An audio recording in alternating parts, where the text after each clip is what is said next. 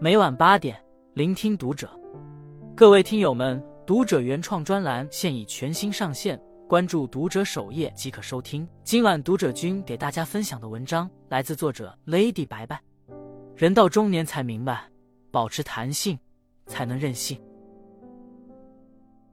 网上有人问，一个人身上最重要的品质是什么？高赞回答：任性。的确。有韧性的人，在面对挑战和压力时，会像弹簧一样充满弹性。人到中年，肩扛重担，稍有不慎就会陷入狼狈。唯有保持弹性，方能平稳度过人生的起伏。其实不只是心理层面，时间、金钱上的弹性，也能够让我们在不确定性面前少一分慌张，多一些从容。以弹性对抗不确定性，是余生最清醒的活法。提前几分钟，让时间更有弹性。作家蔡颖青曾说：“我喜欢跟时间好好相处，不让他来逼迫我，所以许多事情都会提前准备。这是他多年来的习惯，也是他身兼数职却活得优雅从容的法宝。他是两个孩子的妈妈，也是一名写作者，同时还经营着一家餐厅。当他预判第二天会忙得人仰马翻时，便会于当晚提前准备，或者次日早起一个小时。”这样，孩子们起床后看到的便是一个状态良好的妈妈。她也会因为时间有余裕，更能展现出一个母亲的耐心。凡事提前一会儿，才能更好的掌控时间，为自己争取主动，为自己赋能增值。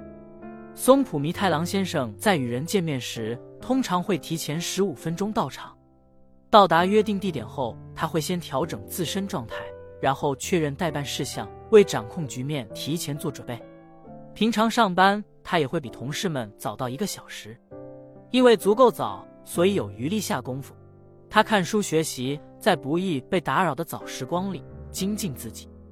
俗话说：“早起三光，晚起三慌。”凡事提前一点，给自己留足弹性时间，是一个成年人关照自我，让自己免于手忙脚乱、忙中出错的清醒之举。人到中年的从容，是从精通时间管理开始的。保持时间的弹性，才能不被时间所追赶，也更有机会在缓冲里化被动为主动，成为驾驭时间、统领全局的高手。强制储蓄，让卡里有弹性资金。商业顾问刘润曾提出弹性资金的概念，意思是说，我们的账户上一定要有一笔钱，这笔钱平时不要动，是用来以备不时之需、化解危机的。当人生的风浪袭来，弹性资金可以为我们保留一份体面。两年前，受政策的影响，俞敏洪从教培行业离场。他退还了所有学生的预缴学费，给离职的员工支付了足额工资，然后切换到直播赛道。与此同时，他的大量同行却深陷资金链断裂的丑闻，退不了费，发不出工资。危机面前，俞敏洪的得体善后，得益于他的公司账户上始终趴着一笔弹性资金，这笔钱足够他从容应对各种不确定性。成年人的世界里有太多的易碎品，你永远不知道下一秒生活会给你使什么绊子。居安思危，存点备用金，才能让余生多一份从容淡定。正所谓手有余粮，心中不慌。除此之外，钱还意味着更多的选择权以及更大的回旋余地。华裔女性刘玉玲曾说：“每个人账户里都应该有一笔韧性基金，确保自己在忍无可忍之际。”可以硬气的说一声“去你的”，成年人说不的底气，度过难关的笃定，是银行卡里的余额给的。人到中年，不要再月光，不要再被消费主义裹挟，不要再一味的加大杠杆，置自己于高风险之中。而当学会为自己打伞，为自己存足够的备用金，让人生多几分抵御风险的韧性。所谓进退自如、充满弹性的生活，一定是需要金钱打底的。人到中年。不为钱，但也要正视金钱的力量，懂得风雨人生路上它是保护伞之一。积极调试，让心里更有弹性。有这样一个经典故事：两个秀才进京赶考，路遇棺材，甚觉晦气。其中一个秀才为此闷闷不乐良久，以致考场失利；另一个秀才则迅速开导自己：棺材因同官合财，见者必定升官发财。结果在好心态的加持下。他一举高中，同样的遭遇，前者耿耿于怀，后者却很快拨云见日，这就是心理弹性不同的体现。心理弹性强的人，复原力强，在挫折面前更能展现出积极的心态和行动力。路遥人生中的巧珍就是这样一个人，他全身心的爱着高加林，为他付出诸多，但高加林为了前途却背叛了他。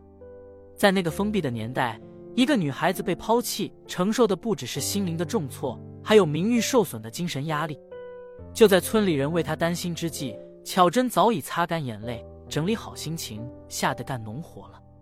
她没有怨恨责骂，没有长时间的郁郁不振，而是在认清和高加林的差距后，接受现实，调整状态，开始自己的新生活。相反，高加林则脆弱许多。他在民办教师被人顶替后，一度心灰意冷到每天昏睡、抽烟麻痹自己，消沉了一个月，直至家里山穷水尽，他才迫不得已外出。及至下了田，又接纳不了自己的农民身份，心有不甘，拧巴的活着。人生难免不如意，但比之更可怕的是一颗易碎的心。飓风过境，腐草为存，是因为小草伏地，并且充满了韧性。人同此理，韧性才是一个人立于不败之地的根本。缺乏韧性的人是没有未来的。毕竟人生海海，时有风高浪急。遇到困难，多做积极正向的思考，相信一切只是暂时的，挺住并且积极探索，才会迎来柳暗花明。人生是长跑，比的是耐力，拼的是毅力，能笑到最后的，一定是弹性十足的人。